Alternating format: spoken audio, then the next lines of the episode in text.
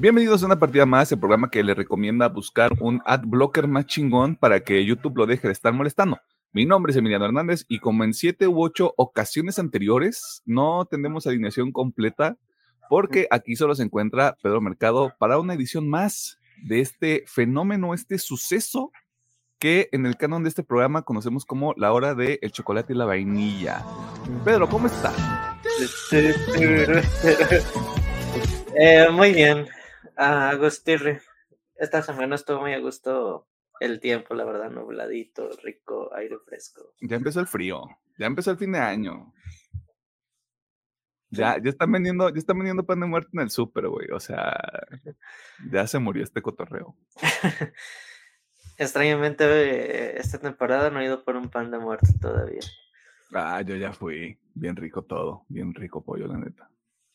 Este, ahí tenemos una panadería cerca. Eh, o sea, tenemos en Joy Pedro, tenemos una panadería relativamente cerca. Este, donde venden pan de muerto y está bueno. Ok, a ver si me echo una vueltilla luego. Sí, o sea, te vas a ir con la finta porque, perdón por hacer esto, pero dice que es pan integral. Y de todas maneras está bueno. No sé cómo lo hace. O sea, sí, sí, está muy riquillo, la verdad. La señora le sabe al pan integral. Le sabe a la preparación de lo que viene siendo el panecito. Pero a ver, ¿qué onda? ¿Qué hiciste en la semana? Ok, el viernes me aventé las luchitas y también fui al cine a ver All Boy en el cine azul. Ahorita está como que estas dos semanitas donde andan sacando la película. Y la verdad no, no la había visto, así que aproveché para ir a verla en el, en el cine. De Jujutsu Kaisen.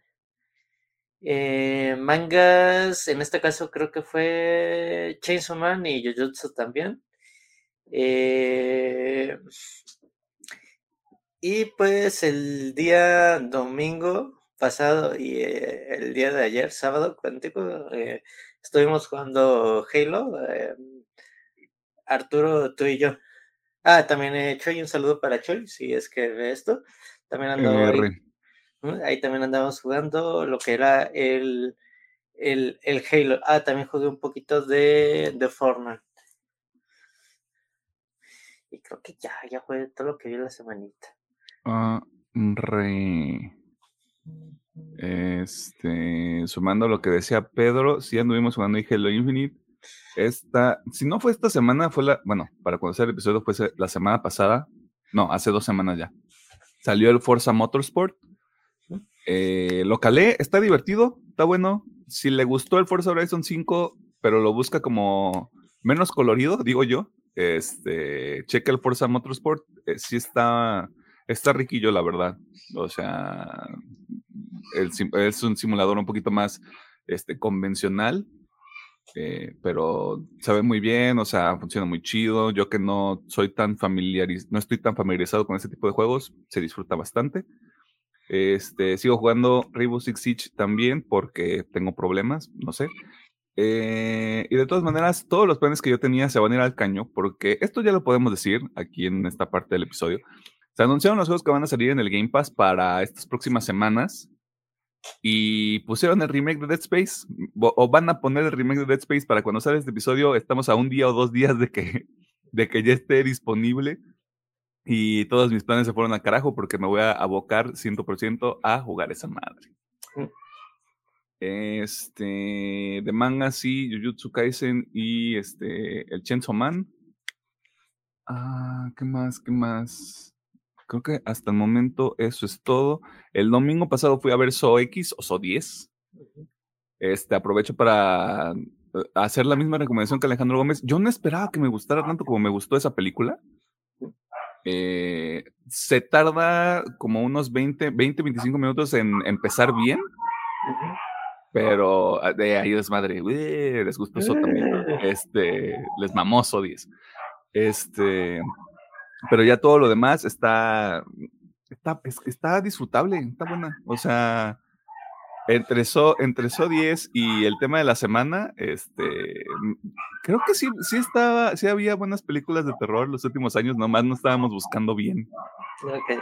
no, no andábamos poniendo atención. Y sí, a los perros les mama el cine de terror, a huevo. Este. ¿Qué más? ¿Qué más? Bueno, creo que puedo, puedo decir esto ahorita porque no, lo, no creo que lo pueda sacar en, la, en el tema de la semana.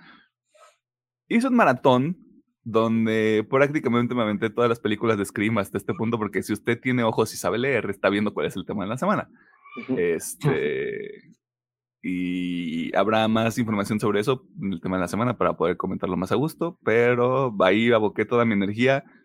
No he visto Loki, no he visto Gen B, eh, bueno, más allá de Loki del primer episodio, pero no he visto nada de Gen B, este, porque a mí me gusta sentir la presión del tiempo encima. Y ya, creo que es todo. Este, ¿algo más que quieras mencionar, Pedro? Estaba, pensando si se me pasó algo, pero creo que creo que no. La verdad no. Sí, o sea, luego hacemos ahí cosas fuera, este, fuera como de este ámbito, pero no sabemos qué tan apropiado sea compartir ese tipo de cosas, este, principalmente porque demuestran que Pedro tiene dinero. Este, oh, wow. Eh, pero sí, o sea, si nos ven ahí en la calle, en ciertos foros de espectáculos, este, no nos saluden porque somos bien mamones. Este, bueno, al menos yo. Eh, pero si ve usted ahí a Pedro en la jungla de concreto, este, salúdelo, invítalo a una chela. Le va a decir, eres humilde, mi chiquita. Eh, sí, no hay nada más que mencionar. Eh, muchas gracias a la gente que está pendiente de los episodios. La semana pasada hablamos de. Es que de sí. Skip and un anime bastante relax, dos episodios los encuentran en Crunchyroll. Ahorita todos estamos como con esta preocupación, este... De que haya segunda temporada. De, que anuncien la segunda temporada porque no han dicho nada. Eh, también hay mucha gente preocupada por, por Kaguya-sama, que tampoco han dicho nada desde que salió la película. Eh, pero tengan fe. 99% de probabilidad, 1% de fe. Yo creo que, no sé, la clásica, ¿no? Se van a esperar para principios de 2024. Sí, es muy probable porque, vamos, o sea, si usted se está mintiendo diciendo, no, todavía nos quedan tres meses del año, el año ya se acabó. El año ya, ya se desvivió, el año ya está comiendo pan de muerto ahorita. O sea, ya se acabó esto después. Ya está planeando la cena de Navidad, imagínate. Este, así que sí, es muy probable. O sea, incluso, incluso puede ser que a final de año empiecen como a aventar cosas, pero no así como de trailer, sino como de va a ocurrir esto y va a salir esto y esto va a, no sé, o sea, puede empezar ahí muchas cosas. Eh, pero como siempre, muchas gracias por estar pendiente. Este, y vámonos a la sección de noticias porque no hay mucho. Pero, pero no es nuestra culpa. Y lo que hay, pues está medio cagado, la verdad, un poquito. Bueno. Sí, una va a tener jiribilla. Una, una si no es que dos van a tener jiribilla. No, sí, no, sí, dos, dos, porque tiene jiribilla, pero no jiribilla de la divertida. Así que vámonos para allá.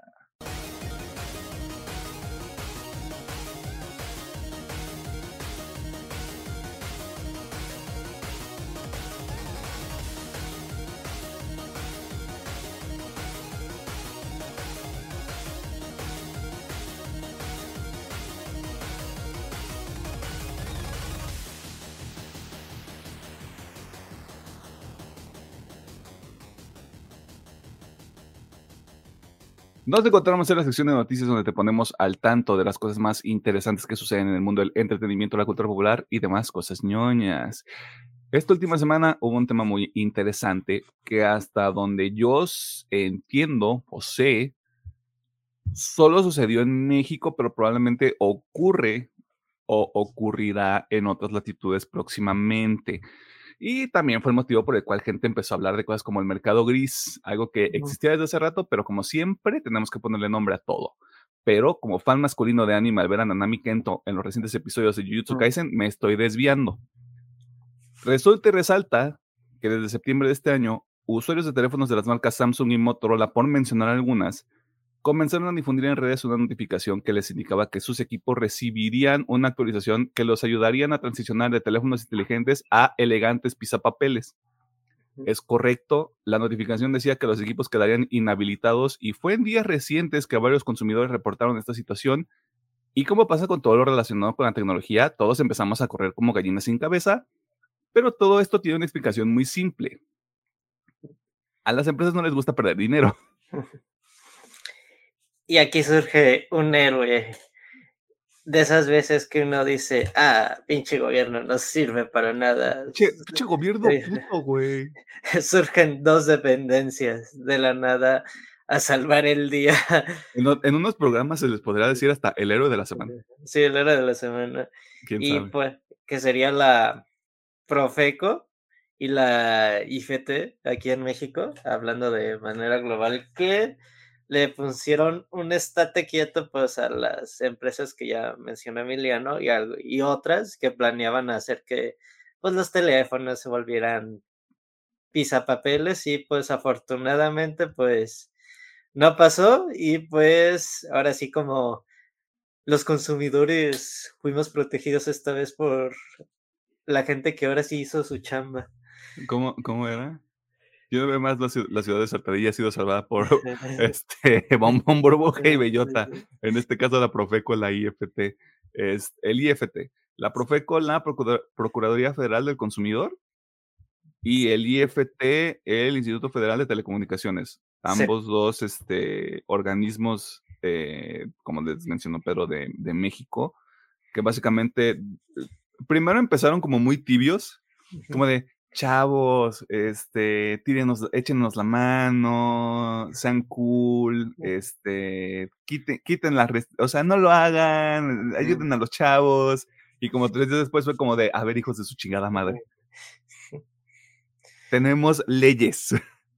Tenemos una constitución, porque si usted no lo sabía, en el, me parece que es el artículo 6 de la constitución o de un código legal, este, todos los ciudadanos y ciudadanas mexicanas tienen derecho a el libre acceso o el acceso a la telecomunicación. O sea, si se están metiendo con tu servicio de internet, si se están metiendo en este caso con tu equipo, con cualquier equipo este, celular, eh, pues ya están incurriendo en una falta a la normativa mexicana y pues eso ya es un pedo completamente. Porque si de por sí las empresas creían que estaban perdiendo dinero en el mercado gris, van a perder más dinero si no los dejan vender aquí. Sí,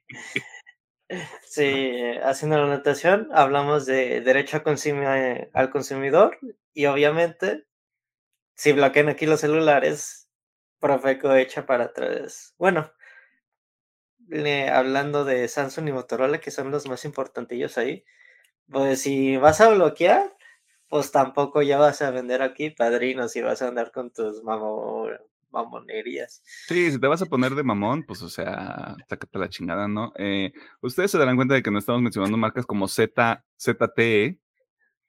Y es que si usted tiene un teléfono ZTE, pues chéquese. O sea, antes que cualquier otra cosa, pues revísese psicológicamente, ¿no?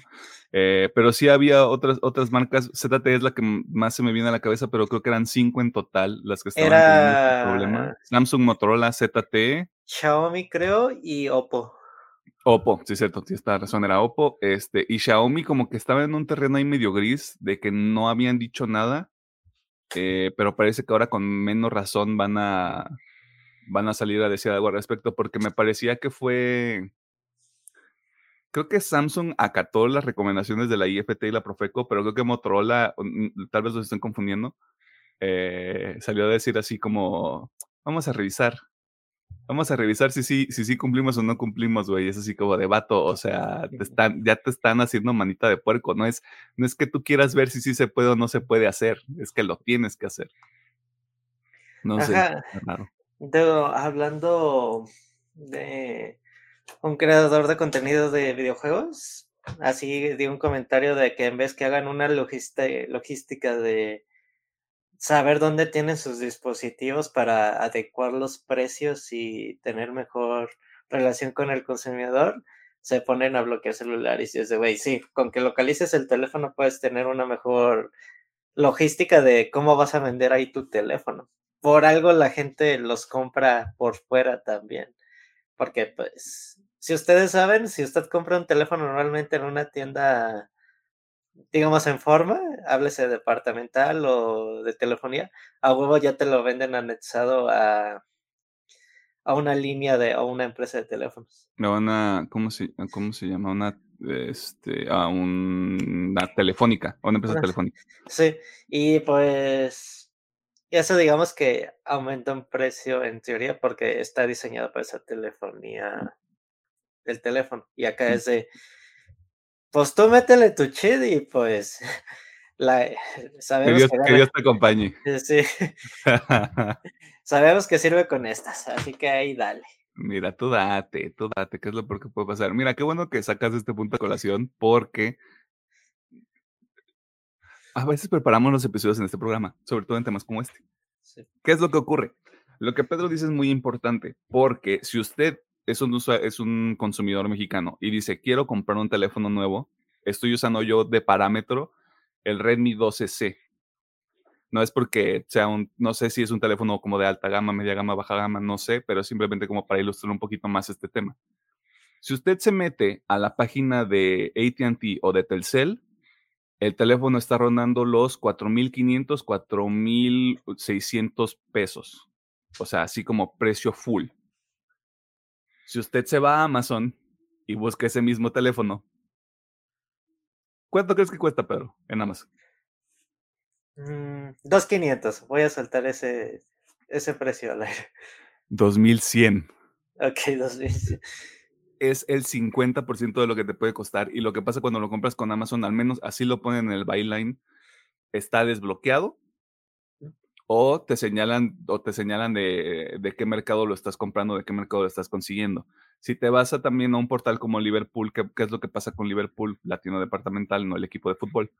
Este, lo puedes comprar sí directamente de la tienda, quien tiene como su inventario que le compró directamente a la compañía de los, de, que hace los teléfonos, pero también yo como hijo de vecino puedo venderte el equipo completamente sin, sin ningún problema. Me imagino que debe de haber como un acuerdo de que pagan cierta cantidad de dinero para poder vender sus, sus productos también. Pero ahí también te encuentras el teléfono que está como en 4 mil pesos y también como en 2100, 2200.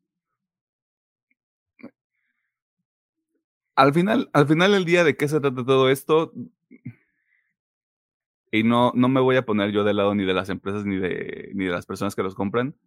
Cuando tú quieres meterte con la manera en como ya se hacían las cosas desde antes, creo que ahí tú ya generas un problema y estás demostrando de manera muy obvia que lo, que lo principal para ti es el dinero, güey. Porque yo, bueno, el último celular que tengo sí lo compré en una tienda departamental, pero porque lo encontré con un descuento. Pero yo podría haber comprado ese celular tranquilamente en Amazon a una cantidad, si no es que igual a como la encontré, porque de retail creo que el teléfono que tengo ahorita, porque no voy a decir cuál es, este, no es un iPhone, nadie se, nadie se ofusque, este, creo que era como de 4 mil y yo lo encontré con un descuento y casi me costó como 2 mil, mil y cachito. Probablemente en Amazon me costaba lo mismo, pero aquí lo importante es justamente que tú le das la oportunidad al usuario final de que elija lo que más le conviene de acuerdo al presupuesto que tiene, porque partamos también de la idea de que tener un teléfono es un lujo. No es una necesidad de, de, de, no es una necesidad básica, no es una necesidad fisiológica, chavos. Este, y es eso. I, incluso también lo que decías, Pedro, que se me hacía interesante, lo estaba pensando, era por algo no hay tanto pedo con las consolas, por ejemplo. Porque los precios están más o menos homogenizados, uh -huh. eh, equilibrados entre los distintos mercados y tal vez de aquí, de aquí de México salir a comprar un Series X o un PlayStation 5 al, al gabacho te sale más barato, pero no es, ¿qué te gusta? Que son como dos mil o tres mil pesos que le estás sacando de ventaja, o sea, tampoco, o sea, sí, para México es... es mucho, pero para Estados Unidos no es tantísimo. No, y de hecho, Hablando de eso, pues está sucediendo algo parecido con las consolas en Mercado Libre y Amazon, que ya encuentras el modelo internacional y al fin y al cabo lo dice también mucho Phil Spencer y también es la idea de PlayStation. Sí, te vendemos la consola, pero no es nuestro principal ingreso. Eh, Para ellos el ingreso es que, por ejemplo, te suscribas en Xbox el Game Pass, en PlayStation compra nuestros juegos, etcétera. Ya es una es un mercado parecido pero muy diferente. La consola no es el el ingreso total en los videojuegos, sino es Sí, porque es una compra que solo vas a hacer una vez. Aquí el tema es cómo te cómo genero un ingreso a partir de que tú tienes una consola que necesita estos servicios, o necesitas juegos para poder jugar, o, se te rompe un control, necesitas un control, quieres comprar la cámara, compras la cámara, compras el VR, o sea, se van juntando ahí muchas cosas. Sí. Pero no, sí, eh, es algo, se parece a los mercados, pero es muy, diferente a comparación de los celulares pues puta, pues a veces un pinche celular cuesta hasta el doble o el triple que una consola de actual generación. Sí es, bueno, a mí siempre se me ha hecho muy contrastante eso, por lo que es el, un teléfono celular, la verdad. Pues es que, mira, si agarramos la joya de la corona, este, nada más para ver cómo está ahorita, porque creo que apenas salió el iPhone 15. Déjame ver si puedo encontrar a cuánto está, porque jamás he entrado a esta página. ok. Un iPhone 15 Pro te puede costar 24 bolas. Ok. Y un iPhone 15 Pro Max te puede costar 29 bolas directamente comprándolo de Apple. O sea, con ese dinero, creo yo, si mis matemáticas no se equivocan y si no, no le estoy fallando yo a mis maestras de, matemáticas de la primaria, te compras un Xbox Series X y te compras un Play 5. Sí, fácil. Fácil. Si te quieres ver un mamón, te compras una PC Gamer que yo creo te corre decentemente juegos de esta generación. O, juegos, o, juegos, actuales. Si estuviera Alejandro Gómez nos diría un poquito más de información.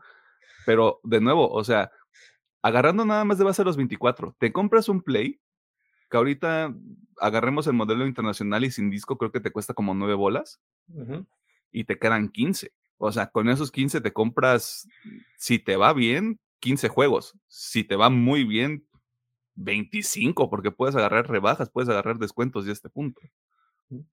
Y ahí vas más o menos jugando, güey. No, no sé, yo, yo Está bien raro el, mercado del teléfono ahorita que sale todo este tema a colación. Sí, es raro. Digo, independientemente yo creo que solamente te venden ya como tal, como de amenidad el teléfono, la, pues me imagino que el, ¿cómo le llaman? Pues el procesador y el, la cámara como tal. Yo creo que, yo creo que la mayoría de la gente, usted no sabrá decir mejor si es que, que este contenido. Yo creo que te vas mucho por la cámara, ¿no? Porque realmente no. O sea, yo he cambiado mucho de empresa de teléfono. O sea, no voy a dispararme en el pie, pero de smartphone tuve un Nokia, tuve un Huawei, ahorita tengo un, un, un Xiaomi, güey. Este como que no tengo esa fidelidad de marca con ninguna, porque para mí lo importante es, yo necesito estar comunicado. Pero entiendo que hay gente que sí se preocupa un poco más por eso, ¿no? Pero que, este, sí, la cámara, o como dices tú, el procesador, o simplemente tener un teléfono nuevo, que es lo que yo creo que le ocurre a la gente de Apple, principalmente como el FOMO de, hoy necesito tener el nuevo porque si no, no voy a poder hacer cosas. Asumiendo de nuevo, este, usted no sabrá decir mejor. Pero ahorita que salió también todo este tema, eh, y ya habiendo dado alguna suerte de explicación, que realmente qué es el mercado gris, al menos hablando en términos de celulares. Básicamente es encontrar teléfonos más económicos en Internet, este, pero con, este, con esta suerte de, riesgo, y es a lo que me refiero con, es que ya sabíamos, o sea, cuando tú compras algo de segunda mano de alguien no autorizado, estás aventándote ese volado de que tal vez no sirva, o de que no tienes garantía, o de que se te chingue y no vas a saber qué hacer con él. Eh, y ahorita ya le ponen el nombre de mercado gris, pero creo que esto ya pasaba desde hace un montón de tiempo, güey. Incluso con las mismas consolas, o sea, tú te comprabas, perdón, me voy a poner yo de ejemplo otra vez. Te comprabas un pinche Xbox 360 con el chip en, en San Juan de Dios, güey y te agarrabas a la buena de Dios a que no te saliera el aro rojo, o sea, la verdad. Así como de Diosito, por favor, que no le pase nada. O te comprabas un, Wii con chip, o te comprabas un Play con chip, o sea, el chip como para correr discos piratas. Este, eh, si se pudiera correr discos piratas con un Play 5 sería muy feliz. Ah, no, pues, volviendo a eso, vamos en el ejemplo que ya diste. Sí, pues tienes gente en el gabacho o si tú tienes la posibilidad de darte ciertas vueltas y vas, si puedes, pues vas a aprovechar algo y vas a comprar algo ya, porque te sale mucho más barato. Sí, por ejemplo, bueno, creo, que ya está un poquito más nivelado porque si yo buscara un P5 digital, voy a poner así un target en 400 dólares directamente de una tienda de Estados Unidos. Si yo convierto esos 400 ahorita son 8 mil pesos. Y 8 mil, no. Creo que está como en 9 mil, ¿no? El, el, el All Digital aquí, o sea, sin ser Slim ni nada, sino el base. Este, sigue saliendo un poco más económico allá en los, en los United, pero eso también es por el peso, de la tasa de cambio que hay. Así que está bien raro, la economía está bien rara, las empresas son estúpidas, no le crean a nadie ya, o sea. vaya con cuidado. Vaya con cuidado. Este, si yo pudiera dar así como una pequeñita nota al pie, cuando empiecen a suceder ese tipo de cosas, no sé, que no, que no, no difunda usted del pánico y tampoco se preocupe de más. Eh, o sea, en este caso, la Profeco y el IFT salieron a defendernos a todos. Que hasta se sintió raro, como decía, como decía el Pedro, porque fue así como de, ay, pero ¿cómo que un, cómo que un organismo mexicano me ayudó? Este, como que pensó en mí. Sí. pero primero, busque más información, o sea, en general con cualquier cosa de tecnología, busque más información y no se quede como con este pedo alarmista de tu teléfono va a explotar este, si no lo usas. Eh, simplemente para que no se preocupe y sepa exactamente qué es lo que tiene que hacer, porque esto también eh, ocurrió bastante. Y es que desde que empezaron a salir estas notificaciones en varios equipos, empresas de telefonía mexicana reportaron más ventas en el mes de septiembre. O sea, cosas positivas, entre comillas, que deja este tipo de cosas, ¿no? Pero, no sé, está raro. También eh, le cayó mucha caquita a las empresas de teléfono porque lo, que hacían para bloquear los equipos era básicamente lo que deberían estar haciendo cuando tú los reportas como robado o extraviado. Que según esto es más complicado cuando tú dices que te lo robaron, que, que te lo extraviaron, es más complicado que te lo bloqueen. Pero ahorita que te lo tienen que, te lo tienen que bloquear, por el tema del mercado gris, te lo, te lo bloquean en FA. De nuevo, no confíen en las empresas. O sea, ustedes también creen que. Ya, perdón, este, me voy a poner revolucionario, pero no confíen en nadie, no confíen en las marcas. O sea, lo único que quieren es venderles cosas. Este, así que agarren el pedo, chavos. Este, y de nuevo, no, no, no pierdan la cabeza por este tipo de, de cosas que ocurren. Eh, cómprense un cacahuatito estoy a dos de comprarme un cacahuatito, güey. Voy a hacer una paria social, pero lo tomo. Dejando atrás las cochinadas de las empresas en el mundo de la tecnología, hablemos de las cochinadas que hacen las empresas en el mundo de los videojuegos. Porque el siguiente es uno de esos casos que llaman la atención por las razones equivocadas. Si usted no ubica el nombre Skull Island, Rise of Kong, nos disculpamos por lo que usted escuchará y posiblemente verá porque el título desarrollado por Iguana estudio que se ubica en la ciudad de Santiago, en el país de Chile.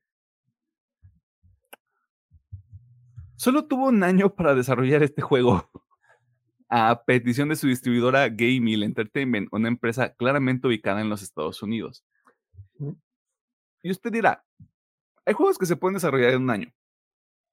O sea, si, mantiene, si tienes en mente que es un proyecto de baja escala, no necesita mucho refinamiento, tiene como un estilo visual bastante particular, pero yo creo que buscaban que este juego fuera mm, doble A.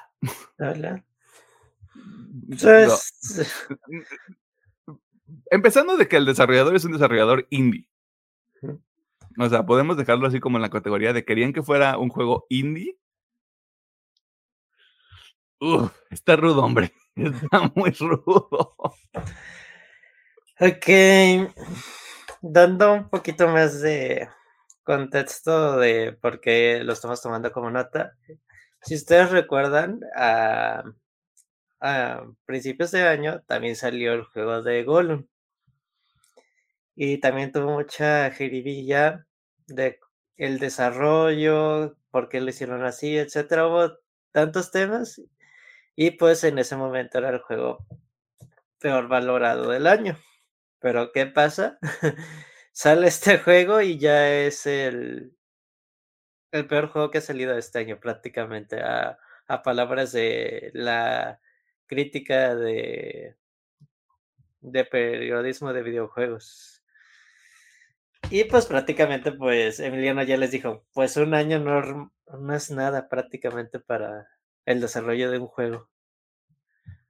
Sí, o sea, depende, depende de muchos factores, depende de muchas cosas. Eh, pero lo que está particularmente culero es que sí fue directamente el distribuidor, por eso, por eso arrojo yo el nombre de Game Mill Entertainment, que les dijo, tienes un año y al parecer todavía hubo más desmadre de por medio porque el equipo de desarrollo siempre estuvo fluctuando de entre dos a, déjame checar bien, bien el dato porque estaba por aquí, eh, entre dos y Jesucristo. Eh, lo perdí, no lo encontré, este, pero como entre 2 y 20, 30 personas en el desarrollo. O sea, siempre estuvo así, como no podían retener gente para terminar el desarrollo del juego. Eh, y por lo mismo de que no había dinero, pues todo se fue al carajo rápidamente, güey. Y si usted busca en Twitter, si usted busca en las redes sociales, este, hay videos y, hombre, se ve de Play, sí, de Play 1 esa madre, güey. Y estoy siendo, y estoy siendo amable, güey. Mm. Pero el problema es que no es culpa del, del, desarrollador, güey. No, pues prácticamente fue de. No les dieron nada de tiempo para ese desarrollo. Fue un trabajo de. Pues lo que me puedes entregar. prácticamente. Sí, pero, pero está culero justamente porque estos, esta gente de Game Entertainment, ahorita que estaba buscando el, el sitio web, fueron los que estuvieron, o sea, estuvieron a cargo de distribuir el, el juego este de carreras de Nickelodeon, al parecer. El, ah, bueno, la, tercera la tercera entrega del Nick, Nick Kart Racers.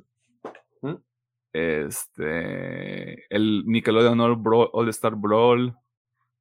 Este, puro juego así medio básico. Ah, bueno, hicieron los otros dos juegos de carreras de Nickelodeon, qué tranquilidad.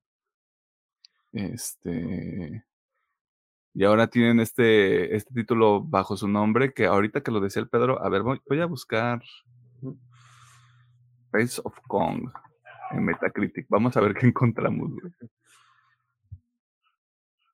Bueno. o sea, no tiene nada en Metacritic, pero los usuarios lo dejan en 4.0. eh, pues de 4.0 no se convierte a 5. Que mira, si yo nada más me baso en Metacritic, a Gollum le fue peor. Porque Gollum tiene 1.1 con el usuario. Ah, nada más en Metacritic, güey. Dios mío, güey. Qué horrible está todo. Está horrible. Este, si usted se quiere enterar de más cosas sobre este caso en particular, este, la gente de The Birch, este, palabras limpias, o sea, The Birch como The Birch, no La Birch, este, hizo un reporte completo sobre básicamente qué fue lo que ocurrió en medio de todo este desmadre. Este, algunas de las citas que vale la pena mencionar es, como les decíamos, el desarrollo de este juego empezó en junio del año pasado, o sea, del 2022 y se supone que iba a terminar en junio 2 de este, del, del 2023. Este, no sé, hombre, o sea, a mí me sorprende mucho que, ah, que haya estudios que acepten este tipo de acuerdos. Porque como no, como no sé exactamente a qué, a qué pinches plataformas va dirigido esto, no sé si un año es mucho, pero me queda claro que un año es poquísimo si estás tratando de hacer un juego para la generación actual. Ah, es de computadora. Ok, no. no, o sea, así no va a funcionar, hombre. O sea, en, en Steam tiene tiene mayormente reseñas mayormente negativas, güey. O sea, sí le está yendo un poquito de la De la de la, frega- de la fregada. Por ejemplo, estoy, estoy leyendo acá algunas otras citas del, del desarrollo. Es muy común para nosotros que no se nos dé toda la información relacionada al proyecto. Ah, bueno. Lo cual es bastante frustrante cuando, cuando estás desarrollando porque tienes que improvisar con la, con la poca información que te provee directamente la empresa que lo está distribuyendo. Ah, No sé, está culero. Y aparte lo peor es que justamente Iwannabe ya había tenido algunos premios por algunos juegos que ya, que ya había publicado. O sea, dentro de todo era un estudio chiquito, de nuevo un estudio indie, que le estaba empezando a ir bien y que ahorita con esto más o menos se van a empezar a descargar sobre, eh, son los que hicieron el juego de Kong que está bien cagado, güey. Eh, que está bien curiosito, dirían por ahí. Este, no sé, está feo. Pues sí, está feo. Un abrazo a la gente, a la gente de Wannabe. Y también negocien mejor sus acuerdos. Sí. encuentren, encuentren mejor socios comerciales, mejores socios comerciales. O si quieren hacer algo, hagan un pinche Kickstarter, güey. O sea, suena muy fácil decirlo que hacerlo, pero. Juego compró un juego de mesa que salió de Kickstarter. Ah, pues sí. Y hay, Sí, hay varios productos que han salido de campañas así fundadas por la gente, güey. Ujú. ¿Ibas a decir algo? No, te digo, pueden resultar buenas cosas, pues, pero en este caso, pues las desarrolladoras tienen que tener cuidado cuando les dejen estos encarguitos. Sí, o sea, a mí realmente creo que no es tanta culpa del, del desarrollador, en este caso creo que es culpa del publisher. Este, que es básicamente esta idea estúpida de, puedes hacerme un juego en un año, ¿no? Como me empiezan a salir cosas en TikTok de, échale tantito más diseño. Este, me, me- me- me suena que son exactamente lo mismo, güey. Es como de, güey, o sea, como no lo entienden, vayan y chinguen a su madre porque van a tener productos como, como Gollum, van a tener productos como, como Rise, Rise of, of Kong. Este, incluso hablando de Gollum, güey, hay chismecito ahí porque dicen, esto no está confirmado, que la, que la disculpa que publicó Esto de- Entertainment La hizo ChatGPT. la, la hicieron con ChatGPT, güey. Y. ¡Ah! No sé cómo sentirme al respecto, güey. Ok, yo lo voy a tomar de que el estudio no quería hacer el juego, entonces por ende no se quieren disculpar por eso y por eso hicieron, usaron el chat GPT. Pero pues Mira. también sí está medio contrastante de que de todas maneras hayan usado esa herramienta para disculparse. Mm, mm, eh, Está raro. O sea, así de, de bote pronto, está rarillo. Pero bueno, eso con respecto a las cochinadas que pasan en los videojuegos. O sea, entre gente como John Richitielo y Bobby Kotick y todos estos pendejos, güey. Y luego todas estas empresas que hacen puras tonterías. Uno ya no saben qué creer. Pero bueno, hablando de cosas más tranquilas, jubilarse. Ese bonito momento que a mí me gustaría alcanzar a mis 28 años, pero tengo que esperar más de 20 para que sea realidad, también ocurre en la industria de gaming y en esta ocasión parece ser el final de una carrera ilustre para una persona que al parecer fue muy importante para Bethesda, el señor Pete Hines. Este. Pues- Más, más de 24 años en una, en una empresa como Bethesda, güey. O sea, viste el surgimiento de todo, güey. Y también viste el descargue que fue Fallout 76 Sí. y Starfield. Sí.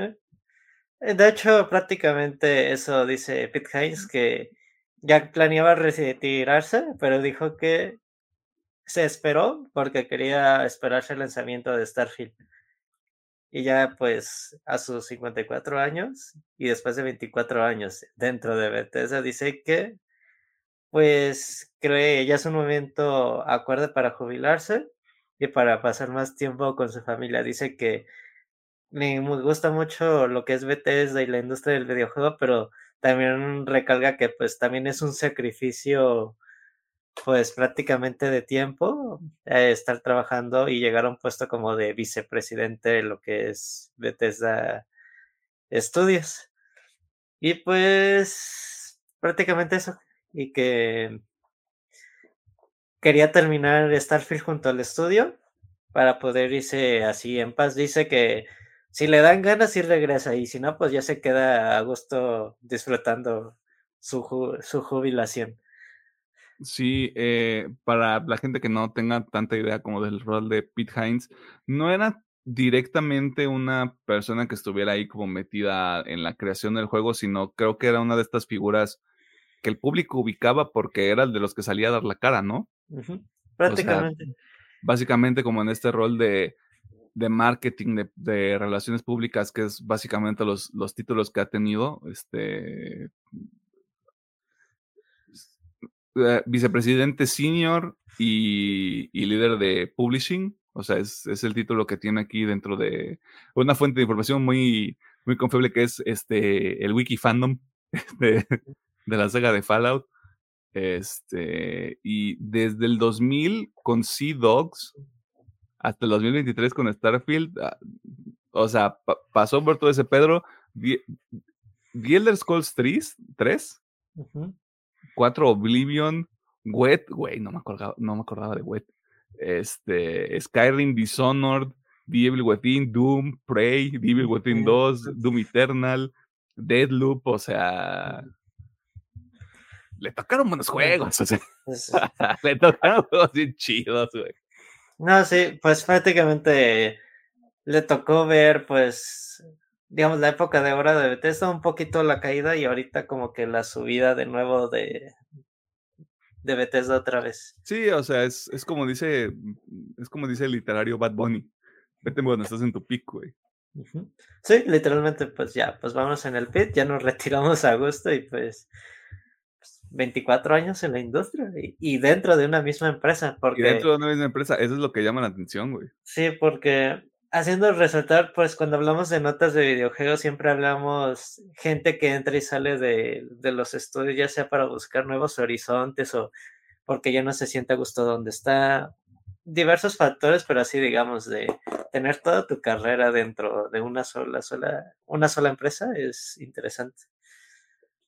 Sí, y aparte, yo creo que sí tiene que ver directamente con el hecho de que su rol no es directamente lidiar con los equipos de desarrollo o no desarrollar él justamente, sino él, o sea, tiene más la perspectiva, debería tener más la perspectiva de venderlo y también de nuevo de, sanear y mantener una relación positiva con los consumidores. Que de todas maneras sabemos que los consumidores de videojuegos somos muy especiales a veces. Este, eh, por eso creo que puedo entender un poquito como la parte del desgaste, porque algún lanzamiento que sea duro, pues te manda, yo creo que te manda como en este modo de crisis, como tratar de resolver y ver realmente lo que se puede hacer y qué es lo que puedes comunicar, porque tampoco creo que le quieras vender a la gente, Fallout 76 va a estar bien vergas, güey. O sea, él, tuvo que, él fue de las personas que tuvo que salir a dar la cara con Fallout 76.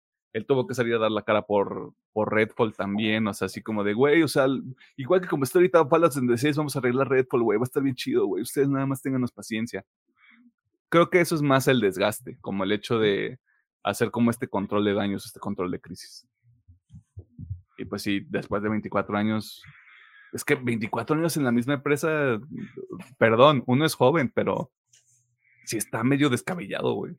No sé, tío, a lo mejor siempre hablamos del de, ambiente laboral de las empresas de videojuego, cosas negativas. Quiero pensar que a lo mejor en Bethesda hay probablemente está bien, güey. Un buen ambiente de trabajo. Puede ser de esos casos específicos. No digo que todos sus estudios y que toda la gente de ahí sean buenas personas, pero creo que se podría decir de que mínimo hay un ambiente sano entre la mayoría de todo el equipo. Sí, o sea, que, por lo, que por lo menos eso te lo haga llevadero. O sea, el hecho de que tengas como todas estas complicaciones, güey, saber que llegas a un lugar donde no te están jodiendo, este, no te estaban preguntando así como de cómo vas, este. ¿Cómo va la chamba? ¿Cómo va la chamba? Eh, y aparte, nuevamente, o sea, también tenía un, un rol bastante importante.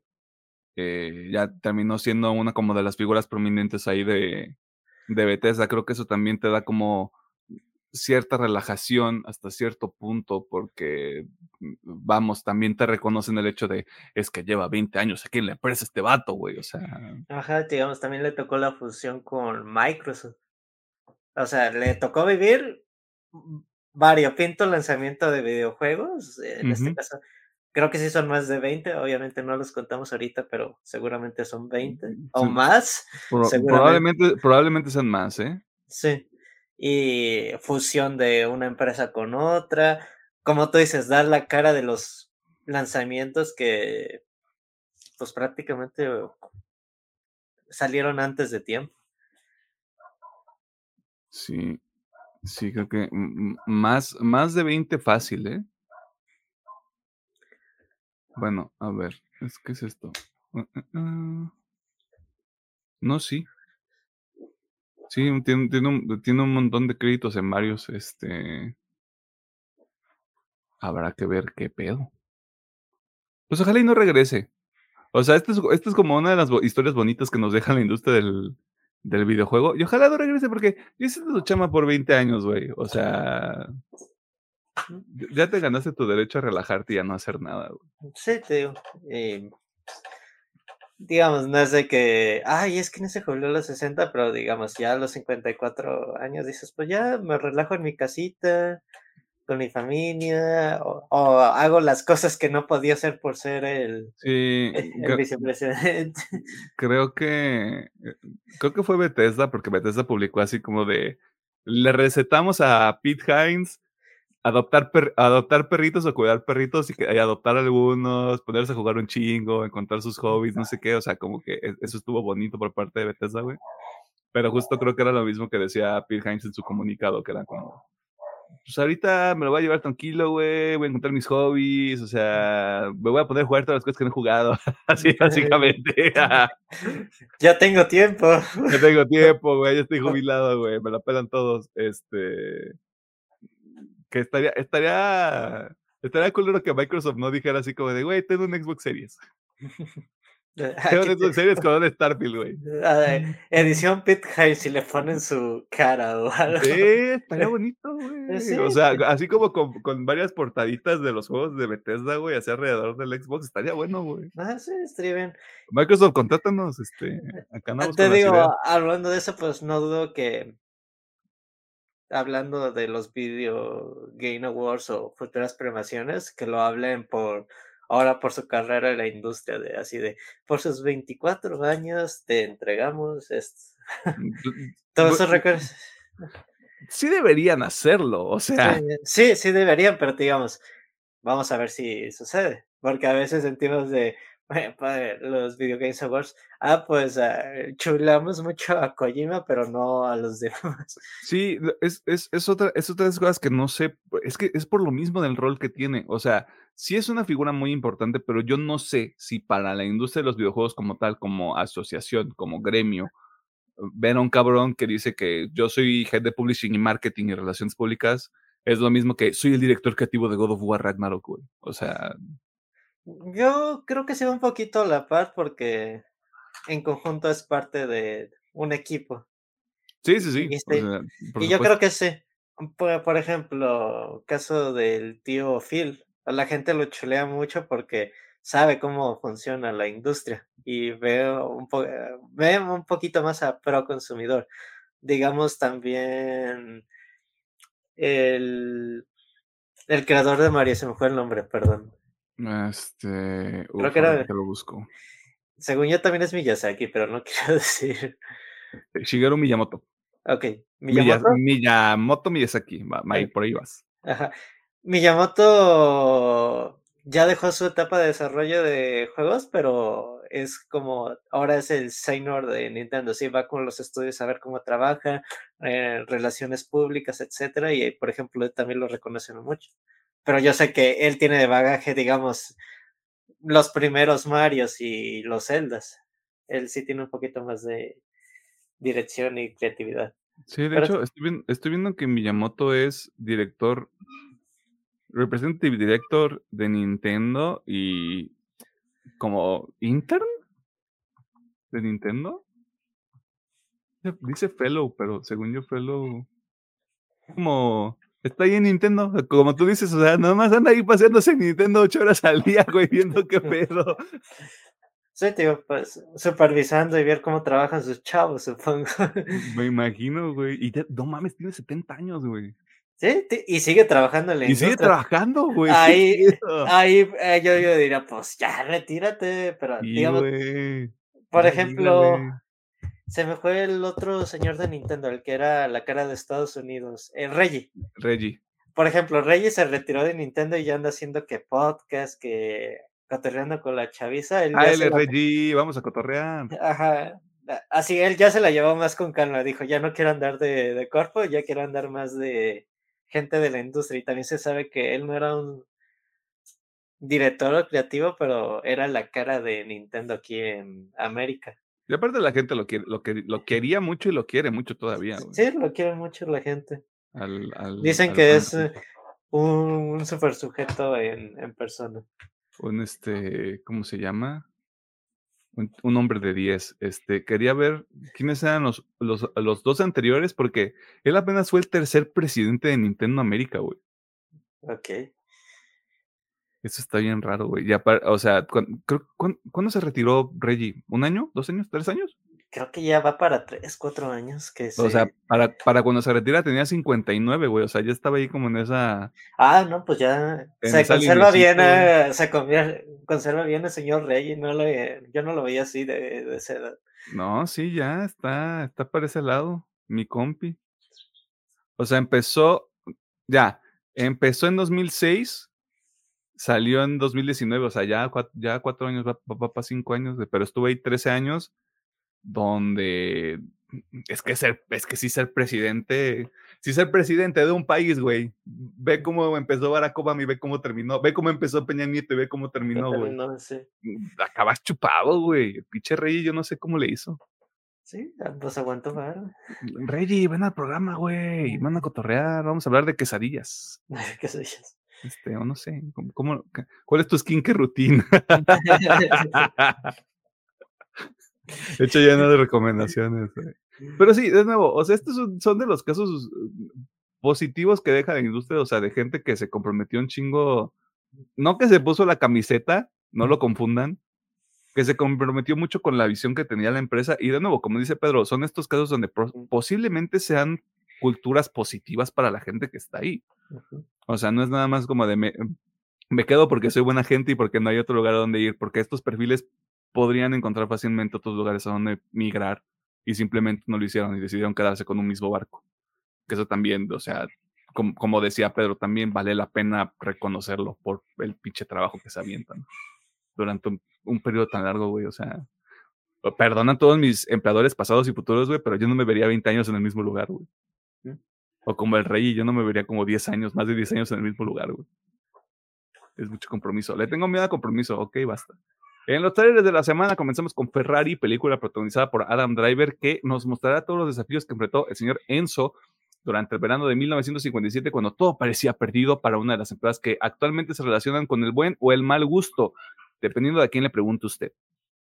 American Fiction, una película donde el comisionado Gordon escribe un libro como una forma de shitposting, el cual se convierte en un madrazo porque Estados Unidos. Esa película de American Fiction se ve muy divertida, güey, porque básicamente es eh, es, este el comisionado Gordon de la película de la última película de Batman escribiendo un libro para gente afroamericana con todos los estereotipos de la gente afroamericana y el libro pega, güey. la, la, la, premisa está, está muy cagada, la verdad. Aileen, película donde una jovencita que trabaja en una prisión se vuelve amiga de una psiquiatra, psiquiatra que resulta que no juega con toda la baraja protagonizan Thomasin McKenzie este, y Anne Hathaway, a quien le mando yo un saludo. se ve buena, o sea, e, esa película se ve buena porque tiene como esta, eh, perdón por ser esa persona, pero tiene esta estética como ochentera, güey. Porque creo que, creo que está como basada en 1900 y algo. No sé si es entre 50 y 80. Recuerdo haberlo leído en la pinche Wikipedia. Este, pero tiene como este pedo de el zoom de la cámara, pero así estático, güey. O sea, tiene como ese pedo muy, muy, este, vintage, le dicen los chavos hoy en día, creo yo. Napoleón, O como yo le digo, haz otra película de Alien, maldita sea Scott. Tiene otro trailer y ya me enojé. Este, no vamos a tener. No, Ridley Scott no va a ser Alien ya, ¿verdad? O sea, ya. Nos rendimos, o sea. no, eh, ay, no sé. No sé qué tenga en la cabeza si ya no la quiere hacer o le entró por su pico de. Voy a hacer más películas. Y cuando me den ganas, termino la película de Alien. Está grande, güey. Sí, yo entiendo. Ya está, grande y mínimo. Mínimo lo que debe hacer es terminar el cagadero que hizo con Covenant. Ya, para cerrar eso. ya, eh, Scott, cierra ciclos, hermana. Eh, por último, Saltburn, una película que busca mostrar cómo la gente con dinero se la pasa bien chido, pero también que siempre hay algo raro detrás de todo eso.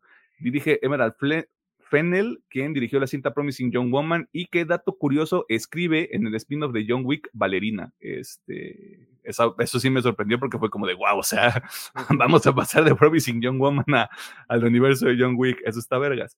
Eh, ¿Trailer de la semana? Mm, ah, me llamó la atención el de Ferrari. A ver qué tal está. A mí, la neta, este, sí, America Fiction se me hizo muy cagado. El de también está bueno. Y sí me voy a quedar los American Fiction Alien. Así que ahí tiene tres trailers para que les eche el ojo. Si no hay nada más que mencionar, eso fue todo en la sección de noticias. Si hubo algo que le llamó la atención o no, está en la sección de comentarios en YouTube o no, y está en las redes sociales o no. Facebook una partida más, TikTok, Instagram y threads arroba bajo oficial. No tenemos Twitter porque Pito.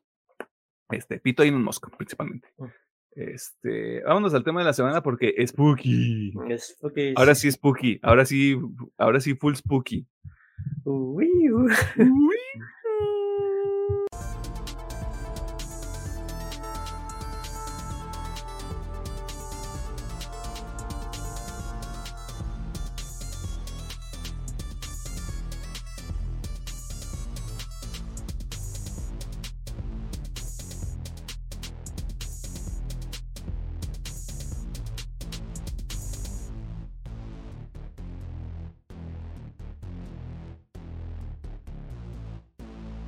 Nos encontramos en el tema de la semana y en esta ocasión vamos a platicar. Ahora sí empieza la temporada Spooky en UPM porque vamos a platicar sobre la quinta entrega de una de las sagas más longevas en el género slasher, si no es que la más, la más.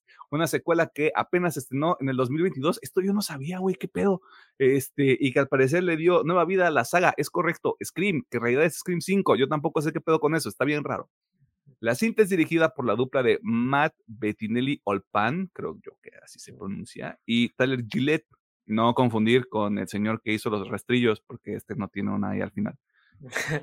es escrita por James Vanderbilt y Guy Busick y con las apariciones de Melissa Barrera, Jack Quaid, Mickey Madison, Jenna Ortega, Dylan Minette, Jasmine Savoy Brown y Mason Gooding. Pero los más importantes son Neil Campbell, Courtney Cox, David Arquette, Marley Shelton y Skid Ulrich, todos regresando de personajes que han protagonizado o aparecido en cintas anteriores de esta saga.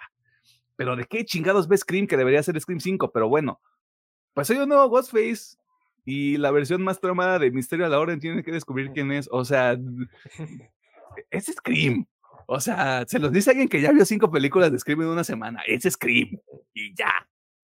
De eso se tratan todas las pendejas películas de Scream. O sea, perdón, pero se tiene que, decir.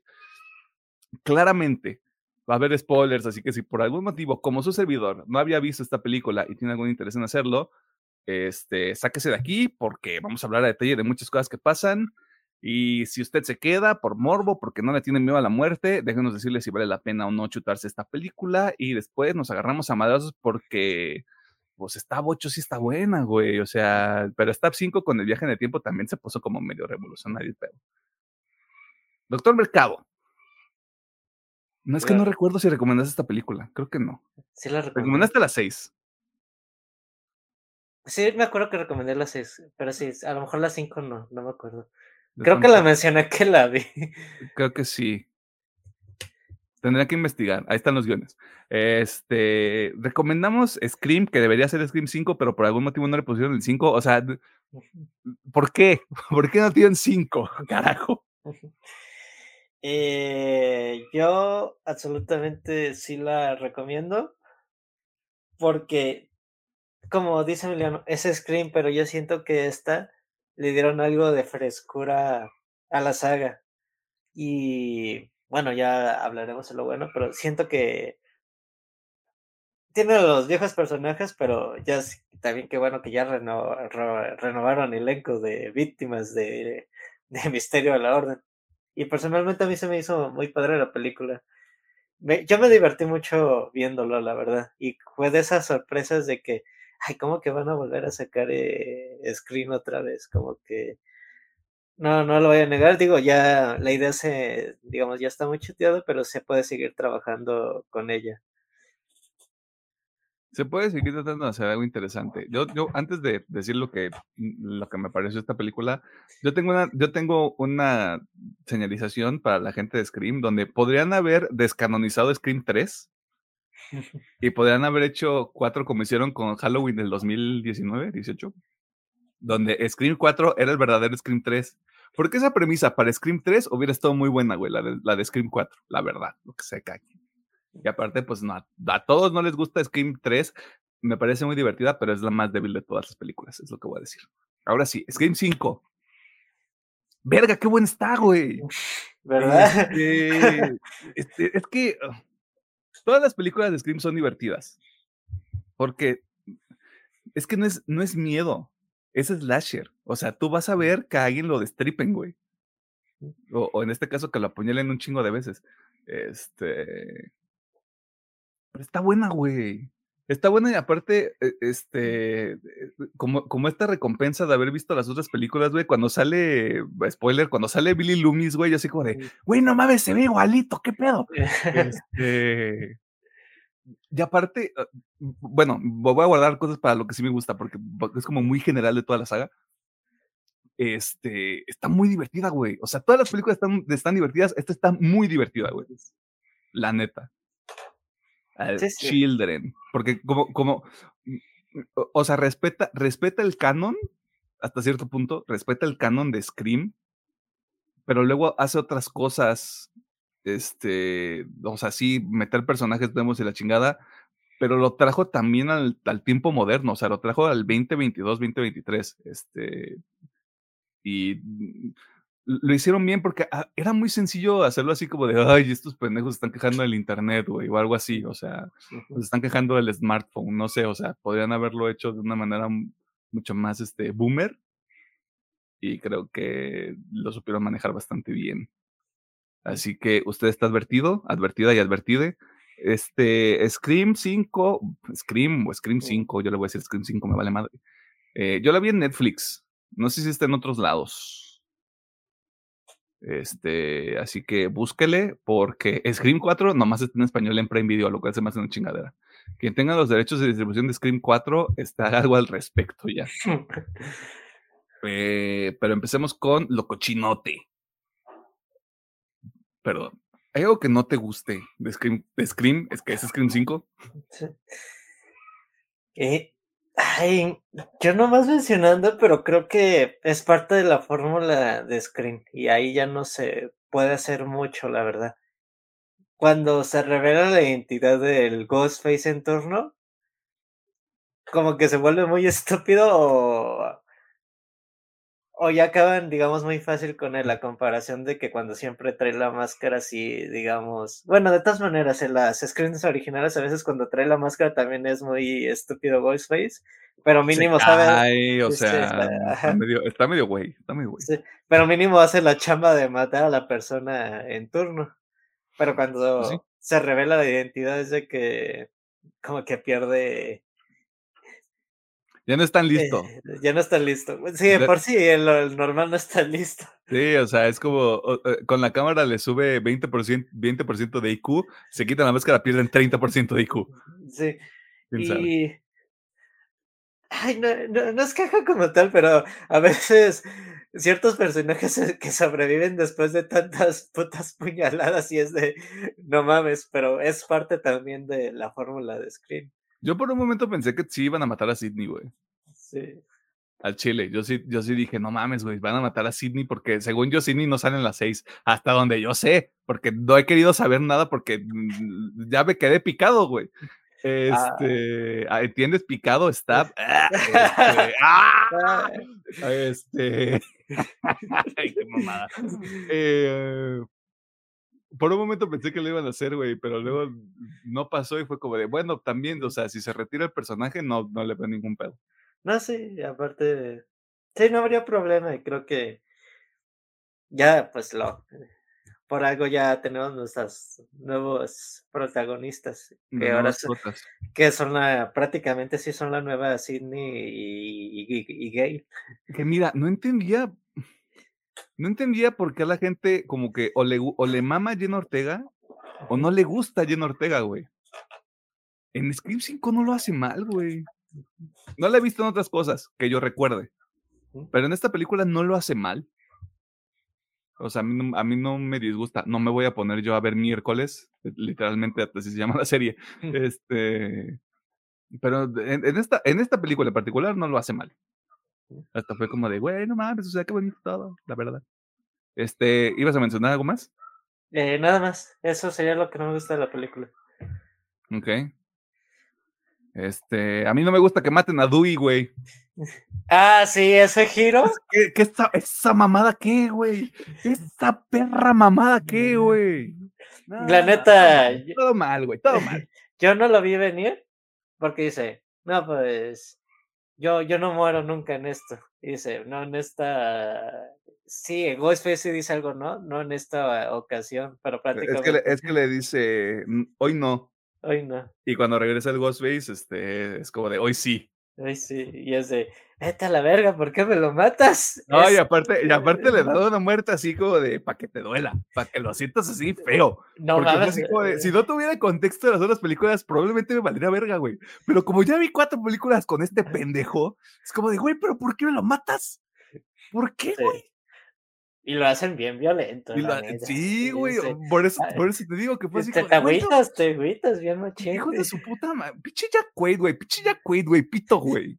Tú, y la otra morra, güey. Pito, güey, a los dos, güey. ¿Qué es esa mamada, güey? Pinche madre. O sea, hubieran matado a. Pues, mm. pues, mataron a la comisario. Eh, esto también es tu culero, güey. De hecho, sí estuvo. Bueno, prefiero que se lo dejemos a las cosas que nos guste, porque sí está bien ejecutado cómo acaban con la comisaria y con su hijo. a, mí, a, mí, a, mí, bueno, ya, o sea, a la verga, que sí nos gusta, porque ya se acabó. Este. Como que pasa, van pasando las películas, o, creo que es nada más en esta, donde ya es como de me vale verga que sea de día, güey, te va a partir tu madre, o sea, bye a la chingada. Creo que sí. O sea, no me acuerdo. Creo que nosotras era de noche o estaba en una fiesta o estaba en una casa. Bueno, no, a la morra de Scream 3, a la que matan en el cine es de día. Digo, en, las oficinas. Es de día, pero pues está oscuro porque es un lugar cerrado. No, no importa. O sea, el punto es que se deschavé también culero ya, güey. O sea, ahorita ya están todos bien, este, para ningún lado. Eh, pero a ver, ahora sí, ¿qué sí te gusta la película? Fíjate que algo que no sé si se me hizo muy inteligente por parte de los directores, pero que se borran de hasta la misma saga en sí. Y eso es como, Ah, pues sí, es muy inteligente. ¿Cómo le vamos a dar la vuelta al screen? Hay que burlarnos de la misma saga como tal y hasta el hecho de, ah, es que esto no es una secuela, esto es una recuela. Y yo jamás en mi puta vida había escuchado ese. Y yo desde, y la neta me vendieron el puto término, aunque no tenga nada de coherencia dentro de la. Dentro y, aparte, se ríen de la misma película, güey, porque está el, el pinche personaje de Jack Quaid viendo la quinta película, viendo como una cosa de stab, es así como de, güey, es que la quinta entrega es la más culera, güey, es donde pierden todo el pinche camino y es como de, estoy viendo lo que están haciendo ahí y lo aprecio mucho. Sí, tío, eso a mí se me hace súper inteligente. Hay que abordarnos de la saga como tal. Además de que yo lo, no recuerdo si lo platiqué de los cinco, pero aquí suben de tono bien cabrón con Ghostface en el tema de los asesinatos.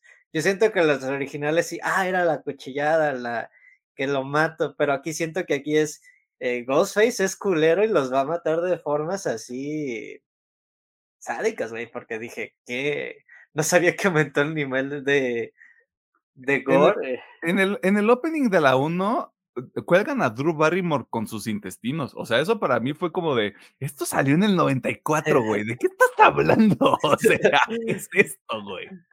Fíjate, no me acordaba eso de... Es que yo, güey, o sea, yo ahorita soy una enciclopedia de pura estupidez, ahorita, De, ah, del 96. Ah, salió un año después de que yo nací. ¿Qué pedo, güey? Está bien raro.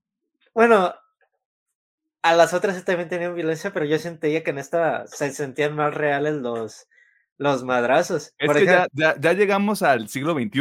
O sea, ya los efectos están, están buenos, güey.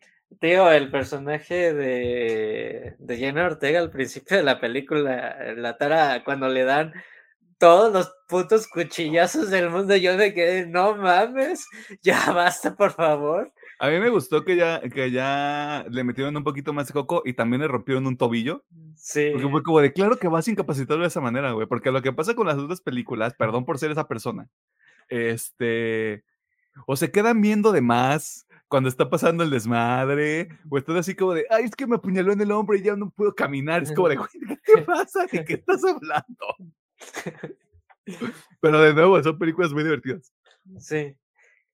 Además de que, decir, hay ciertos momentos en las películas que juegan un poquito, es un slasher, pero sí juegan un poquito de suspenso.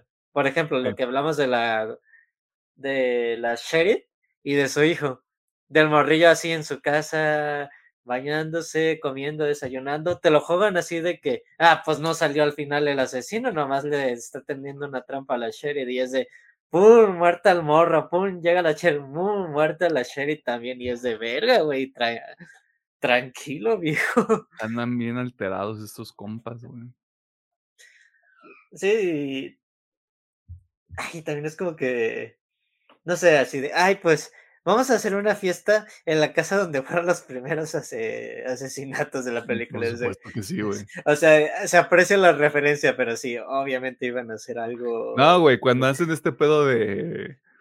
No traigo mi inhalador. Y pues, ¿quién lo tiene? No, pues Amber. Este, bueno, pues vamos a casa de Amber, güey. Y cuando muestran la fiesta es como de ya valió verga, güey. Alguien se va a morir aquí, güey. Sí, aparte, también es de que cuando llegan Sidney y Gale es de que, güey, pues no vayan a la casa, por algo les estamos diciendo, y ahí van de tercas a la puta. No, güey, a mí, a mí, eh, Sidney y Gale en esta película, güey, les vale verga.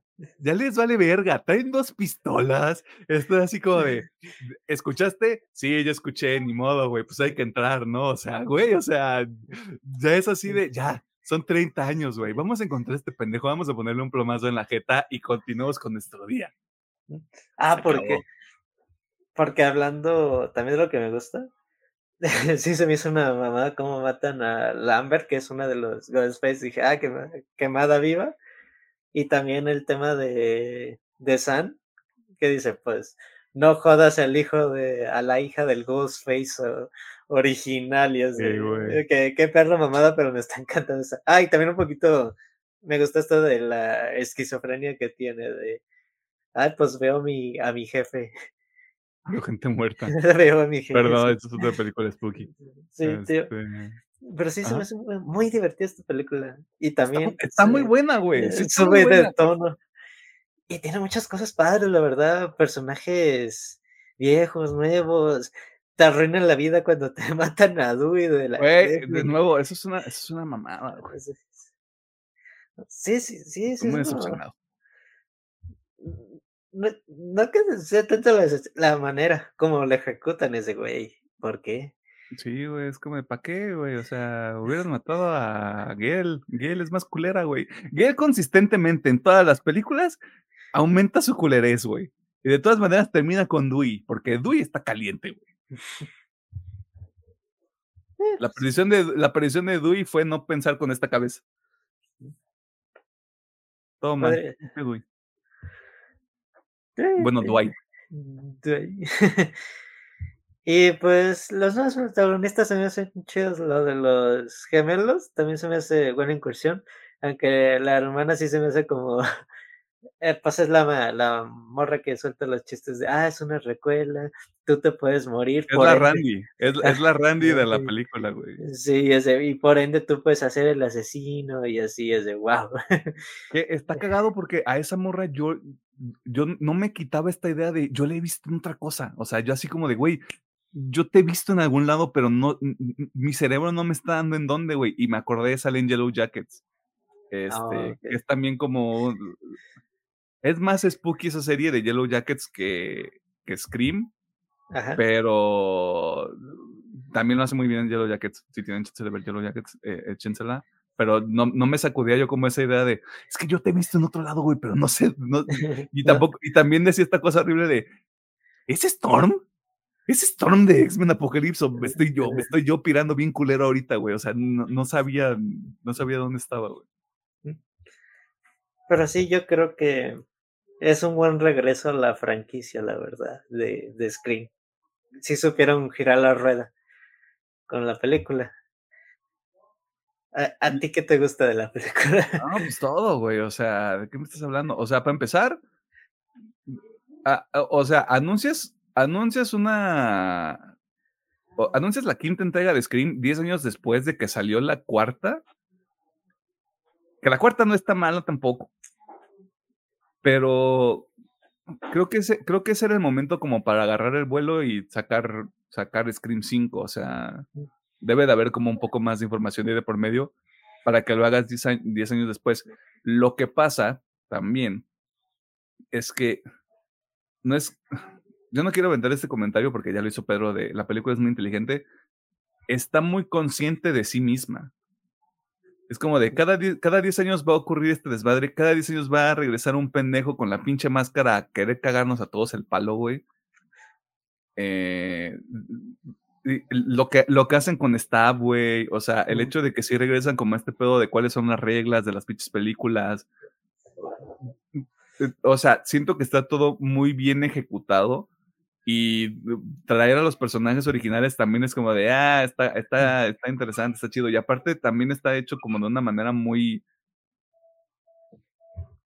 El hecho de que Gale regrese a Woodsboro, después de que le dicen que Ghostface regresó, se me hace una mamada. Este, pero fuera de eso, como que tú, como que los integran de forma muy, muy, este, no quiero decir orgánica, pero los integran de buena manera a lo que está ocurriendo en la historia.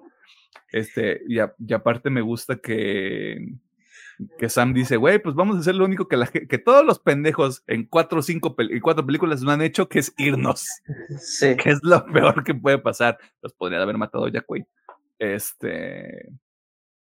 Es que está. O, eh, eh, o, sea, sí está bien. O sea, si yo me pusiera a pensar mucho, sí. Sí es como si hubieran tomado la 1 y hubieran pensado, ¿cómo, ¿cómo le damos vuelta a la 1? O sea, ¿cómo, ¿cómo agarramos cosas de esta primera película y tratamos de hacer una historia diferente? Es tal vez sea una visión muy reduccionista, pero creo que está bien porque el hecho de que sea la casa de Stu, o sea, que siguen siendo así unos, unos chavitos que están en la preparatoria, que te muestran la preparatoria, que te muestran la escuela, güey.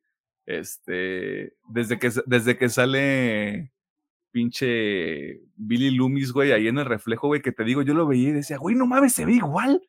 ¿Qué pedo con esta? O sea, probablemente usaron ahí efectos o maquillaje, lo que sea, güey, pero se veía igual. Y yo, como de, güey, ¿qué pedo? Todos aquí se conservan bien. ¿Cuál es, cuál es el pinche truco, güey? Ah, por ejemplo, hablando de cosas que se me hacen así súper inteligentes en la película, es al principio cuando le hacen la típica, la llamada de cuál es tu película de terror favorito. Y te nombra estas películas así. No quiero decir de mamador por las nuevas de miedo. Las nuevas, las, las nuevitas que la gente mamadora te avienta como de, güey, es que ahorita Hereditary, The Witch y no me acuerdo qué otra película avienta, güey, así como de, son las películas de terror más revolucionarias, güey, que allá afuera. It Follows. Ah, sí, sí. Hijo de, ah, no mames, entendí la referencia y, luego te dicen, ah, pero ya viste ese Slat, no me acuerdo si era, menciona la 8, la 9, pero sí creo, que, creo que es la 1, la, 1, le empiezo a preguntar de la 1. Ah, sí, ya sé. Ah, no, pues a mí se me hace medio ridícula, es muy tonto y es de, ok, me, me encanta que anden jugando mucho con la misma película en sí. Yo por un momento tenía miedo de que revelaran que la mamá era así como un personaje oscuro. Porque estaba así como de, nos van a decir quién es la mamá, ¿no? O sea, nos, van a mostrar quién es. Y por un momento dije, no mames, es Sidney. Y luego dije, no, porque Sidney debería haber estado embarazada y haber tenido una hija por tanto tiempo. Este, a menos que lo hubiera abandonado. Eh, y dije, no, pues ha de ser así un personaje de, soy la tía hermana de Sidney Prescott, así bien extraño todo. Este, pero para parecer es un personaje ahí medio X. Eh, no sé, o sea, sí, sí, baja mucho mi interruptor como para, como para buscar cosas que no me agraden. De nuevo, no vas a ver una película elevada, güey. Vas a ver una pinche película de dos horas para entretenerte y ya, o sea, para ver cómo, cómo la gente la destripan y este, le cortan el cuello así, la atraviesan una parte y los dejan como chuchi. Este. No sé si es algo bueno o es algo malo de los reveals de todas las películas. Del, del Ghostface, o sea, que revelan quién es, quién es Ghostface. Siento que son anticlimáticos. O sea, es así de, soy yo. Y todos de, oh no, es esta persona. Oh, bueno, hay que matarlo. Yo creo que es parte de. Sí, yo también. De Screen, sí, porque te digo, Sí, ya a este punto, si no lo corrigen es porque es el ADN. Sí, es el ADN. Sí, yo, yo siento que va, va por, el, por el mismo cinismo. Es que en esta película lo, lo ponen muy bien como de, es que es alguien de este grupo. Mm, sí. Y, y desconfía del interés amoroso y así como de, no, pues es que yo veo ya Quaid y sí fue como de, es que tú ya eres muy bueno en The Voice, güey. No puedes ser muy bueno en todo. No puedes ser una, una buena persona en todas las cosas en las que sales. Este, sí, güey, o sea, siento que el cast lo hace bien. Voy a decir que Jenna Ortega lo hace mejor que la chica que interpreta a su hermana. Melissa Barrera. Ajá, que, Melissa Barrera. Eh, de, nuevo, porque como yo no sé, yo no he visto mucho de Jenna Ortega, según yo, probablemente haya más cosas que no me acuerdo en este momento. Eh, tenía como esta idea de que a la gente, de nuevo, o le mama porque hace lo mínimo o le caga porque hace lo mínimo básico. Y yo creo que es la gente que no ha visto Scream 5. porque de nuevo, sí, sí, sí le dan carnita para trabajar y esa es otra cosa que me gustaría poner en la mesa es Scream no se tarda en empezar con su desmadre, lo cual yo aprecio mucho. Son películas que no se toman su tiempo y es de, ya matamos a uno y sigue este. Eh, se dieron tiempo para meterle un poquito más de historia y un poquito más a los personajes que sí son importantes. O sea, la relación entre, entre Sam y Tara, eh, todo lo que pasa con, con el trío original, el trío de sobrevivientes, güey, también me gusta mucho. Eh, porque es que yo soy bien barato, güey, y cuando sale cuando sale la escena de que están ya sacando a el cuerpo de Dewey en, la, ah, en, la, camilla y llega, y llega Gail, güey, ya así como de... No, güey, no. Ah, sí. Justo en el cocoro. Justo en el cora, güey. Así como, no, güey, te estás pasando ya de verga, te estás mamando. Este, sí, o sea, como que sí les dan esos momentos, está, está muy bonito. Eh, de nuevo, el hecho de que regresan como con, regresan con las reglas y te lo dicen desde el principio, pero el problema con Scream es que no puedes confiar en Scream tampoco mucho. Eh, porque es como de, ay, es que sería bastante obvio, pero es como de, güey, te lo dijimos a los 30 minutos de que empezó la película, güey, ¿por qué no nos hiciste caso? este. Sí, o sea, está bien, o sea, está, está muy divertida. Si están buscando algo para el Spooky Season, algo relativamente nuevo, porque salió apenas el año pasado, este, chíngenselo. Yo no sabía que esta película sale en enero del 2022 y la 6 salió en marzo de este año, güey. O sea, fue una producción bastante rápida a la, verga. Y nomás para mencionar, pues la, la 6 se me hace muy, mucho mejor que esta, sí te la pongo. No mames, Pedro. No, este pero tengo que ver Gen B Loki, no quiero ver hoy. Maldita sea. ¿La puedes ver entre semanas? No, me voy, a, me voy a esperar hasta el viernes antes de grabar el episodio, el sábado. Para llegar así como de, güey, no, a hacer un Ibarreche. No mames. No mames esta película. Va a haber Screen 7, ¿no? Sí, dicen que esa va a ser la última de esta saga de películas, la 7, y ya luego van a decidir si la continúan con algo nuevo, pues. Sí, ahora sí como un, un cambiazo rudo. Mm. Ah, pero no regresan los directores de las 5 y las 6, güey. Pues de todas maneras, la 6 está, está buena, está buena. No, es que tengo que ver Gen Voy a poner mis prioridades en orden. Afortunadamente ya llegué casi como de, ya pude ver 5, las 6 la puedo dejar para otra semana. Este me acabo de dar cuenta que acabo de spoiler el tema de la siguiente semana, pero no importa, chinguen a su madre. Este. está bueno, está, está, está, está muy buena, güey. O sea. Tiene ese asterisco de que si no han visto las anteriores, no van a entender. O si no tienen información de las películas anteriores, anteriores van a decir como de, ¿y quién es esa persona que sale en sus visiones? ¿Y quién es Billy Loomis? ¿Y por qué nos importa? Que más o menos te dicen también están ahí como la información que es importante. Hubiera sido muy divertido ver esta película sin el contexto de las anteriores. Eh, pero cuando lo sabes, creo que la aprecias un poquito más. Porque, pues es que... Es muy fresco. es, que no, es que no son, no son películas... es que no es, es que no es ñoño, es nada más... creo que es lo que So quería hacer, güey. O, sea, a Chile, porque es como de, güey, o sea, hacen su desmadre, entras, sales, hay un Ghostface, lo matan, resulta que son dos Ghostface, los matan a los dos, güey, o sea, y salimos. Eh, creo que está, eh, creo que está bastante claro como cuál es el esqueleto y lo siguen, lo siguen haciendo bien y, y siguen encontrando más parientes lejanos de todos los personajes para seguir metiendo en las películas. Yo estoy esperando que la seis sea así como de, es la tía de Billy Loomis. Algo así, güey, no sé. Porque eso también es lo divertido de las películas, así como de, ¿y pues quién es? ¿Quién va a ser?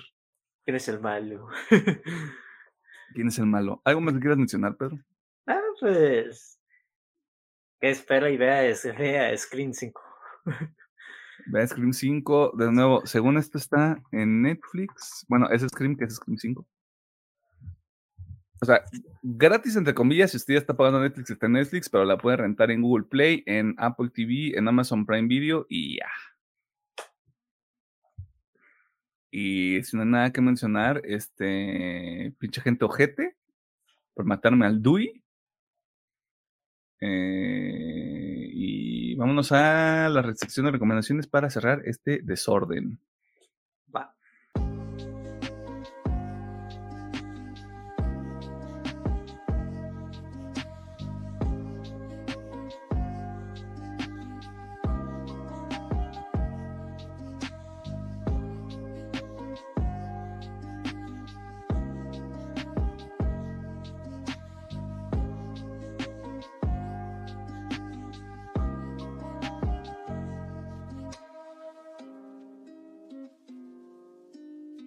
Nos encontramos en la sección de recomendaciones que también funciona como el cierre de cada uno de estos episodios que ocurre todos los viernes, que ocurre todos los miércoles a las 7 de la noche, horario del centro de México, excepto los días en los que esto no ocurre.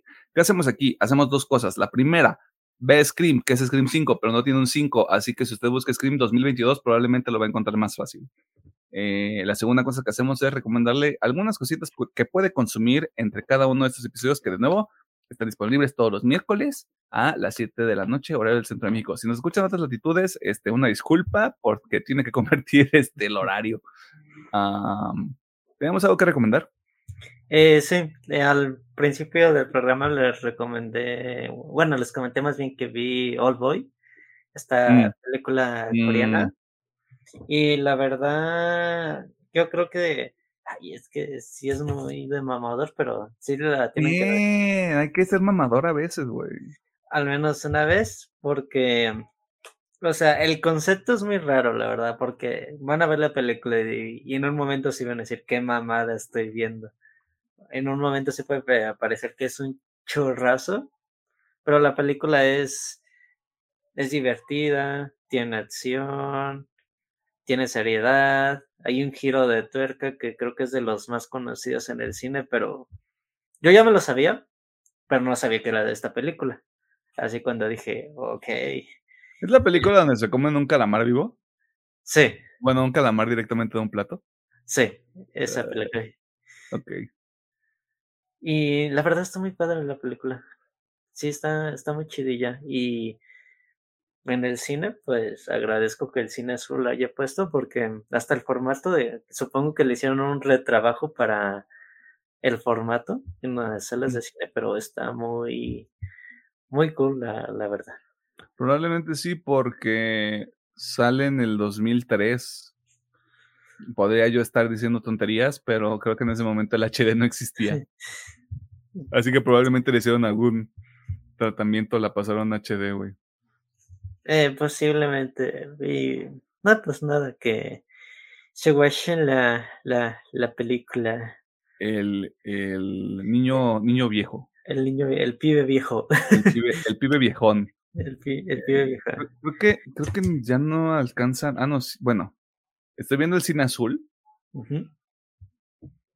La alcanzan. Uy, yo, no, cuando, cuando sale el episodio ya, ya se acabó. Según, según la página de Cine Azul, eso nos hicieron la semana pasada también. Ok. Pero sí, para que le echen ojo. Si no, pues debe, o sea, se me haría raro que no estuviera disponible en alguna plataforma. Parece que no. Este, búsquela en el internet, En el internet de las en el internet de las, en la supercarretera de la información. Eh, ¿Algo más que quieras mencionar, Pedro? ¿Alguna otra cosa que Eh, quieras recomendar? Nada más, esa sería mi recomendación. ¿Vas a ir a ver este, Los Asesinos de la Luna? Ah, Dura no, tres horas y pico, güey. no sé si la quiera ver, la verdad. Sí te- tengo la espinita, pero la inversión de tiempo, pues, son tres horas y media. Al Chile, sí, a Chile, me o sea, sé que hay un libro. Probablemente lee el libro antes de ver la película. Porque tengo ahorita pendiente Saul 10, porque ya me la recomendaron ustedes dos. Así que primero vería Saul 10 antes de ver los Asesinos de la Luna. Sí, mm, aprovechando, aprovecho otra vez, nada más para ratificarles la recomendación de Alejandro Gómez. Si ustedes, yo creo, creo que me quedé en las 5 o en las 6. Sé que no he visto, sé que no he visto después de las 7, eso sí lo sé completamente. Eh, pero está, está bonita. No sé si viste este episodio de los supercuates, donde sale. Ah, sí, sí lo vi. entrevistan a Renata Vaca. Sí, Eh, sí, que. Renata Vaca hace su doblaje en, en la versión en español también. Ah, qué chido. Este, un saludo a Renata Vaca si está escuchando esto, que no creo. Eh, está, está divertida, güey. Sí está. De, de nuevo, y, y trayendo también lo que, lo que decía al principio del episodio. Cuando. Y, y lo hemos dicho también en otros, en otras, este, en otros momentos, en otros episodios del programa. Se nota cuando lo hacen como con esas ganas de vamos a hacer algo entretenido, güey, vamos a hacer algo divertido. Sí se nota, sí se nota bien duro. Creo que fue esta misma película en la que dijo Alejandro Gómez que se iba a ver que le hicieron con bajo presupuesto. Solo hay un momento donde se nota, la verdad, o donde al menos yo lo noté. Eh, no voy a decir cuál es, eh, porque implica ahí como una serie de spoilercillos. Am, pero más allá de eso, sí está, está good. Si tienen todavía oportunidad, que yo creo que sí, este, vean y dénsela. Está muy cagado porque yo la, yo la alcancé a ver con doblaje. Este, y la voz que le ponen a John Kramer está bien rara. Está- Pero todos los demás están bien. Este, y hay sorpresitas. O sea, si no te las, si no te las he spoileado todavía, hay ahí sorpresitas. Uy, sorpresitas. Hay, hay sorpresitas, este, que, o, o- o sea, ocurre y es como de, ah, mira. Ah, mira, qué jocosa situación. Qué jocoso. Este, Qué jocosa situación. Según esto, también eh, hasta el 25, quién sabe si haya más funciones después. Este, pero ahí tense una oportunidad. Les voy a recomendar nada más dos rolas bastante rápido. Eh, Iceland Kill sacó una canción basada en El silencio de los inocentes, se llama Meet and Greet. Jeje. Dos vatos. Es, está muy buena. Se supone que es como el cierre ya del ciclo de Welcome to Horrorwood. Eh, si les gustó Welcome to Horrorwood, el disco completo, esto es básicamente lo mismo que han escuchado en ese disco. Eh, está muy divertido. Les está cayendo caquita porque, porque, le pusieron, porque le pusieron un paywall al como final cinematográfico que están haciendo de toda esta saga. Este, ojalá y se les quiten las ganas de ganar dinero con lo que hacen, ¿no? Este, o que encuentren una solución más adecuada para poder este, conseguir financiamiento por parte de la gente que los sigue. Eh, bastante adecuada para el Spooky Season también. Escuchen Welcome to Horror. Eh, y también les voy a recomendar Viper Room, eh, el nuevo sencillo de la banda llamada Thornhill. Hagan de cuenta que una banda del 2023 quiso hacer una canción de Muse. Ok. Este, y, y le sale como que tiene, tiene el mismo saborcito de ese Muse. Quiero decir que es el Muse como de, del disco de Resistance. Más o menos. Sí, creo que lo, lo pondría más en ese lado. Si no, estaría en, ¿Cuál es, el disco que trae Supremacy Black Hole? No, Absolution es. Black Holes, Black Holes and Revelations. Va más o menos. Entre Resistance y Black Holes and Revelations, más o menos ahí pondría yo el sonido de esta, de esta ruta en particular. Si se van por esta ruta, estaría muy interesante lo que puedan hacer después. Así que se los dejo ahí de recomendación: Viper Room de Thornhill. Y ya, es toda. Eh, ¿Hay algo más que tengamos que mencionar? Creo que no. Pues ya saben cuál es el tema de la siguiente semana y chinguen a su madre. Este, como, diría, como diría el ingeniero, muchas gracias a todos por sus este, interacciones en cada uno de los episodios.